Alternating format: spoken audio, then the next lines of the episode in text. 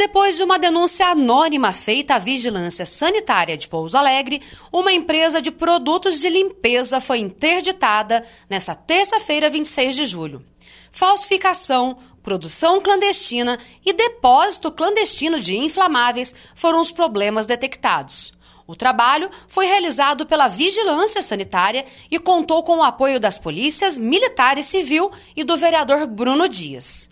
De acordo com as apurações, a empresa localizada em Pouso Alegre, como consta no CNPJ, estaria produzindo os produtos no endereço em Pouso Alegre, sendo que nos rótulos o fabricante informa um outro nome, com endereço em Santa Bárbara do Oeste, em São Paulo, estando assim em desacordo com o que diz respeito em seus rótulos e sem autorização e condições sanitárias exigidas para a fabricação dos produtos. O vereador Bruno Dias acompanhou todo o trabalho de apuração da empresa que foi interditada.